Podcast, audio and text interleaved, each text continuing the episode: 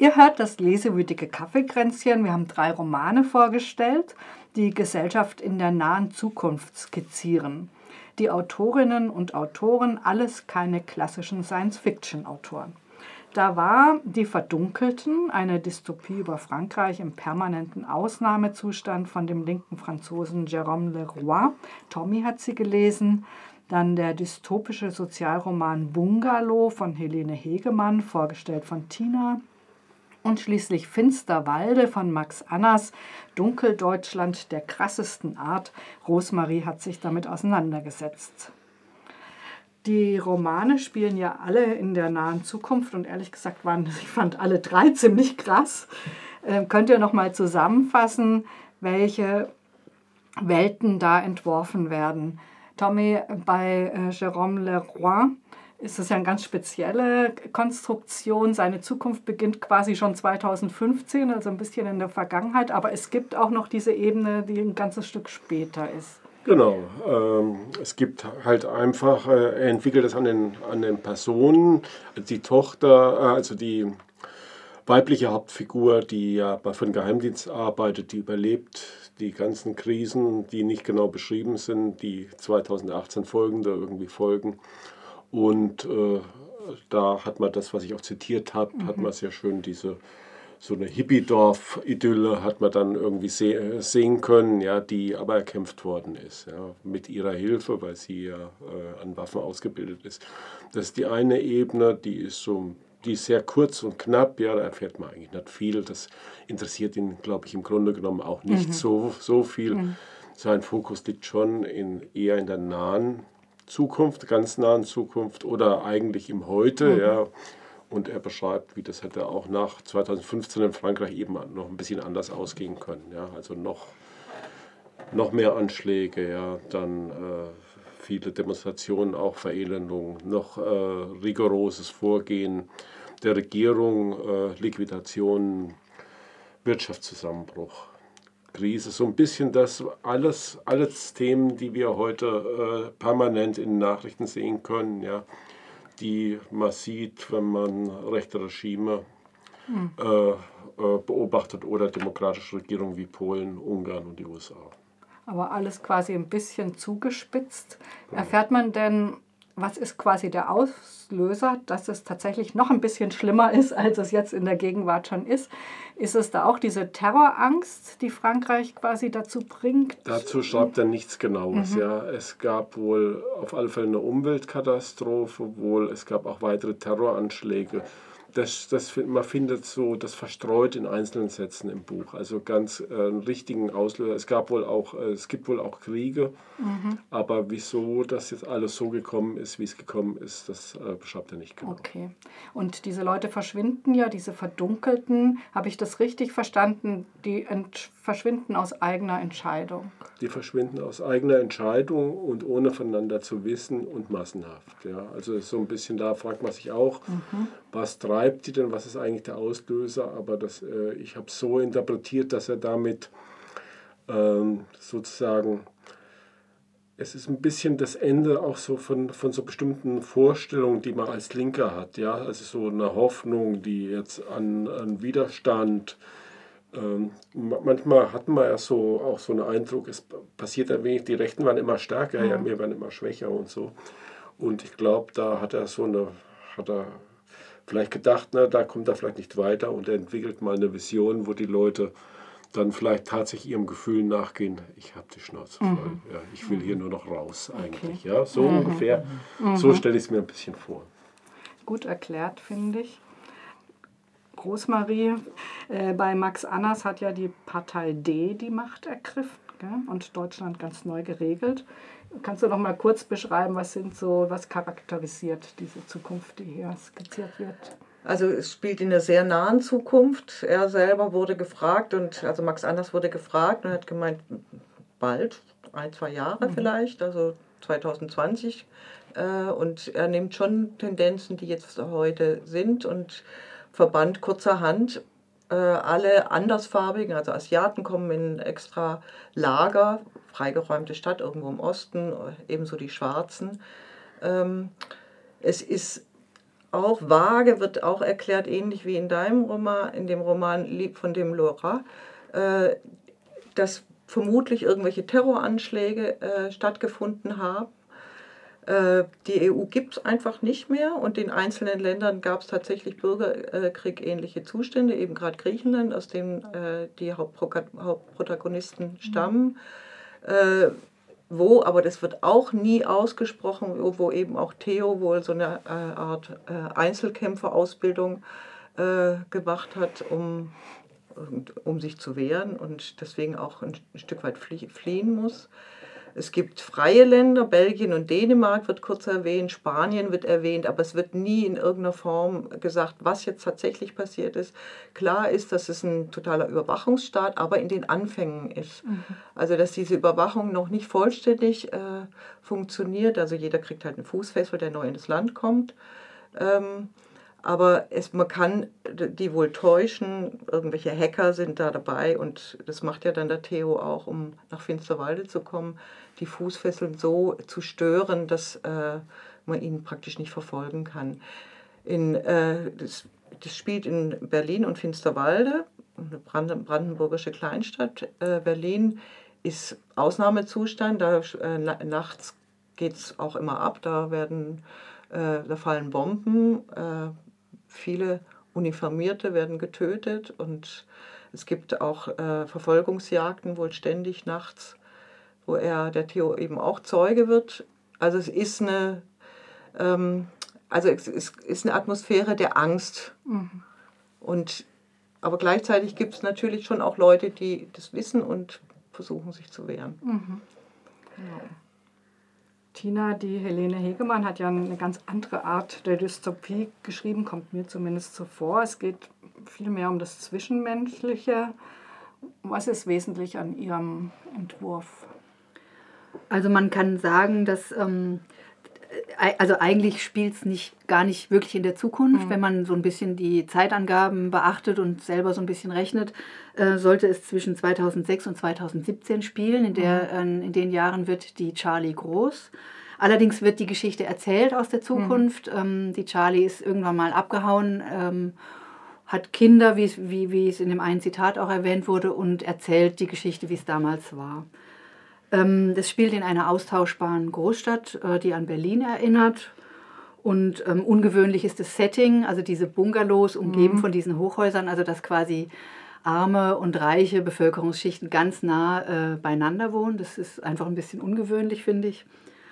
Und ähm, was, also sie ist nicht so explizit politisch in ihren, ähm, in ihren dystopischen Ideen, sondern das ist eher ein Gefühl und ähm, es gibt eben diese, diese Hintergrundkatastrophen, die oftmals eher ökologischer Natur sind, also dass es diese ähm, extremen Wetterverhältnisse gibt und ja, okay, und es gibt diese Selbstmordepidemie.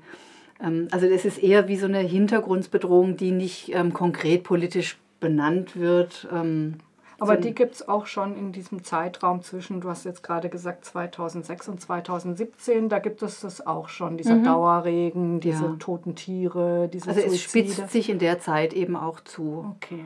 Bis sie, bis sie 17 ist, sie ist anscheinend ähm, 2000 geboren. Und, ähm, und das kulminiert dann eben in diesem Krieg, der jetzt auch nicht näher erläutert wird. Mhm.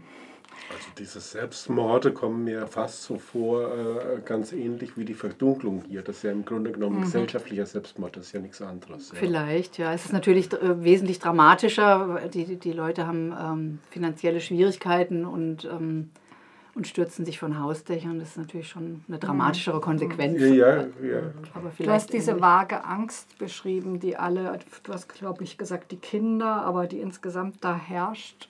Kann man die greifen? Was, vor was nee, kann man nicht. Aber ich glaube, es hat auch ein bisschen was mit dem, also ich habe das jetzt mal einfach als Coming-of-Age-Roman auch mhm. gelesen, also nicht nur, ähm, dass es, äh, dass es glaube ich, es ist einfach auch ein bisschen ein Grundgefühl bei Heranwachsenden, Angst zu haben. Mhm. Vor allem Möglichen, vor dem Erwachsenwerden, vor den anderen Kindern, vor den Eltern und den Lehrern. Mhm. Das glaube ich, das gehört einfach auch so ein bisschen zum Genre mit dazu, jenseits von diesen ähm, dystopischen Elementen. Mhm. Glaubst du nicht, dass sie auch dieses Angstsyndrom aufgreift, was, was hier tatsächlich ja zu spüren ist, ja? dass die Leute Angst haben vor, so, vor sozialem Abstieg, vor irgendwelchen Katastrophen, die sie vor der Digitalisierung, die sie nicht begreifen und so weiter? Vielleicht schon, wobei ich sie jetzt, ich habe nach Interviews gesucht. Ähm, ob sie vielleicht auch selber was zu dem Roman sagt mhm. und habe aber leider nichts gefunden. Ich habe einfach nur den Eindruck, dass sie jetzt sie ist jetzt nicht so eine explizit politische Autorin wie zum Beispiel Julie C., mhm.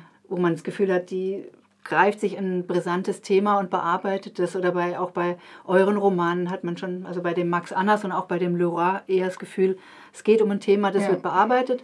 Bei der Hegemann habe ich das Gefühl jetzt nicht so konkret. Wobei mir das Subtile irgendwie ganz gut gefällt, so wie das, wobei, gut, diese kannibalistischen Szenen waren jetzt nicht sehr subtil. aber sonst kommt mir das so vor. Ja. Also ich, ich denke, es ist auch kein Zufall, dass in allen Romanen ja die nähere Zukunft nicht so richtig ausgeführt ja. wird. Ja. Also es ist schon, es bleibt alles sehr im Wagen. Das ist die Parallele zwischen allen drei Romanen, mhm. finde ja. ich. Ja, das stimmt.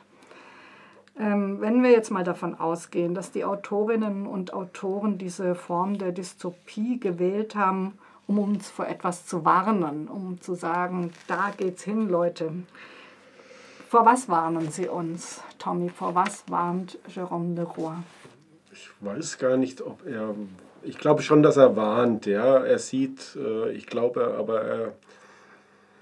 Er, wie soll ich sagen, er macht das nur noch mal fest, ja, was, was, was droht, ja, und äh, bringt das so in eine Konsequenz, ja, äh, wie, wir es heute noch nicht sehen können, aber wie wir es vielleicht befürchten. Ja, das ist so, damit spielt er sicher. Ja. Er, ist, er kommt aus der Linken, er ist ein, wohl ein aufrechter Linker und äh, früher den Kommunisten wohl sehr nahe gewesen. Von da denke ich, äh, wird er wahrscheinlich eine andere Hoffnung haben als äh, oder äh, wird er nicht zu denen gehören, die sich jetzt unbedingt verdunkeln wollen, ja, aber er sieht das als Problem. Ja. Das ist unter Umständen, dass, der, dass die Hoffnung, die man vielleicht hat auf Widerstand und so weiter, dass das äh, auch obsolet geworden ist. Mhm, mh.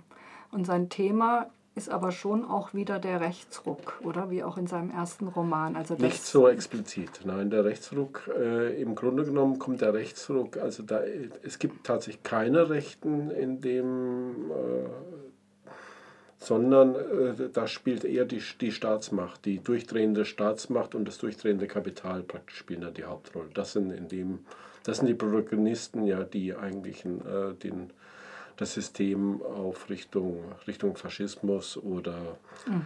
Richtung äh, Diktatur drehen. Ja. Mhm. Mhm. Tina, vor was warnt, warnt äh, Helene ähm, Hegemann, warnt, warnt sie uns vor was? Ich habe es ja vorhin schon gesagt, dass ich nicht glaube, dass sie jetzt so eine explizit ja. politische Autorin ist. Also ich glaube nicht, dass sie den Roman jetzt ähm, aus dem ähm, Bedürfnis rausgeschrieben hat, auf, ähm, auf Missstände hinzuweisen. Das kann ich mir nicht vorstellen. Also sie hat jetzt keine bestimmten Szenarien im Kopf, vor denen sie jetzt konkret warnen will. Das glaube ich nicht. Ich, was, was ich Immerhin bricht ein Krieg aus, äh, die Ökologie mhm. geht zugrunde, eine Selbstmordwelle passiert. Das ist richtig, aber ich glaube, dass ich vielleicht täusche ich mhm. mich, aber ich habe wirklich nicht den Eindruck, dass das eben so ein jetzt so ein, so ein Programm bei ihr ist mhm. äh, und, und dass sie den Roman geschrieben hat, um vor, vor bestimmten Missständen zu warnen. Mhm. Aber was ich auffallend fand, äh, also es geht in dem Roman auch viel um Beziehungen, ähm, um zwischenmenschliche Beziehungen, in, in, auch in der Schule zum Beispiel. Und ähm, was da... Äh, was da besonders grausam ist, finde ich, dass es, es geht ganz, es, es fehlt unheimlich an Mitgefühl mhm. innerhalb von diesen Verbänden, also diesen Klassenverbänden oder in der Familie. Und ähm, es gibt einmal eine ganz schlimme Szene, in der in der Schule der Lehrer ähm, den anderen erklärt, dass der Vater einer Mitschülerin sich umgebracht hat und die Klasse bricht in Gelächter aus, weil und, und kann sich überhaupt kann kann überhaupt nicht mehr aufhören und, und ähm, das verselbstständigt sich und ähm, also ich glaube, wenn sie vor was warnen will, dann vor so einer Gesellschaft, die, die keine Empathie empfindet, die kein Mitgefühl hat für, für andere, die sich nicht um andere sorgt, mhm. sondern die ähm, ja, vielleicht so eine, wie so eine Karrieregesellschaft ist, wo jeder quasi ellenbogenmäßig sich nur um sich selbst kümmert. So könnt, das könnte ich mir vorstellen, mhm. dass das so ein Thema bei ihr sein könnte. Man hat ja auch das Gefühl, in dem, wo sich alle nur um sich selbst kümmern, kommen eben diese schwarzen Wolken und so sozusagen so beiläufig vorbei. Mhm. Das erinnert ja schon auch an die Gegenwart, ja. Das, mhm. das so ein Klimawandel, jeder weiß es, aber man hat ja wahnsinnig viel zu tun immer. Mhm. Hm. Bei ähm, Max Annas vor was warnt er uns? Was ist? Ja, das ist relativ äh, eindeutig. Es ist ja schon Tendenzen, dass halt alle anders, die andere anders sprechen, anders aussehen, ausgegrenzt werden. Und ich meine, er zeichnet damit schon eine sehr starke Schwarz-Weiß-Welt. Also es gibt die Uniformierten, die konform in Kleidung, Verhalten, Aussehen sind, meistens jung, dynamisch. Äh, die Deutsch sprechen und es gibt die, die, wenig, die eben nicht uniformiert sind, die äh, schwarz sind, äh, die äh, einfach eine andere, einer anderen Ethnie zugehören und die werden systematisch ausgegrenzt, ganz konsequent. Ähm, und es entstehen Lager und da hat er sich vermutlich schon auch an äh, Konzentrationslager orientiert. Also mit, de, mit dieser Idee nur noch verschärft, dass wenn man aus einem aus so, so einem Lager flieht, dann hat man als Schwarze wirklich keine Chance äh, zu fliehen, weil man dann, man kann seine Haut nicht verbergen. Also die Idee finde ich schon faszinierend, aber es ist, ja, wie gesagt, ich fand äh, das ein bisschen schade, dass er ähm, so wenig, die so wenig ähm, individuell ausgestattet ja. hat, sein Personal, weil er hat natürlich, also in meinem, in dem Roman von Max Anders, ähm, kommen ganz viele äh, Personen vor, die eben so empathiefähig sind, die sich zur Wehr setzen mhm. und so weiter. Es gibt, den, äh, es gibt ja diese Marie, die sich aufmacht, wieder besseren Willens zu fliehen und diese Kinder zu retten. Und es gibt viele äh, im Umkreis vom Theo, alte Freunde, meistens äh, äh, Türken, die auch ganz äh, selbstlos da unterstützen und Fluchtautos besorgen und dergleichen mehr. Es gibt eine, einen Hof, der äh, wo sich also Schwarze verstecken und also junge Leute zusammenleben, äh, zusammen ähm, wirtschaften und das, was sie anbauen, eben irgendwo verkaufen und äh, sich zum Ziel gesetzt haben, also eben Menschen, die äh, bedroht sind, äh, zu verstecken. Mhm. Also da gibt es schon ganz viele Ansätze, nur wie gesagt, es, ist, es kommt einem nicht nah, diese Figuren. Mhm. Mhm. Da sind wir ja vielleicht schon bei dem Thema, was unsere Stimmung jetzt ein bisschen aufhellen soll, nämlich was gibt es denn wohl für positive Dinge in euren Romanen? Gibt es irgendwelche Lichtpunkte, irgendwas, wo man, wo angedeutet wird, hier entsteht Widerstand oder hier entsteht was anderes? Da hast du jetzt schon einiges, einiges aufgezählt, also Max Anna Sitak sozusagen auch noch.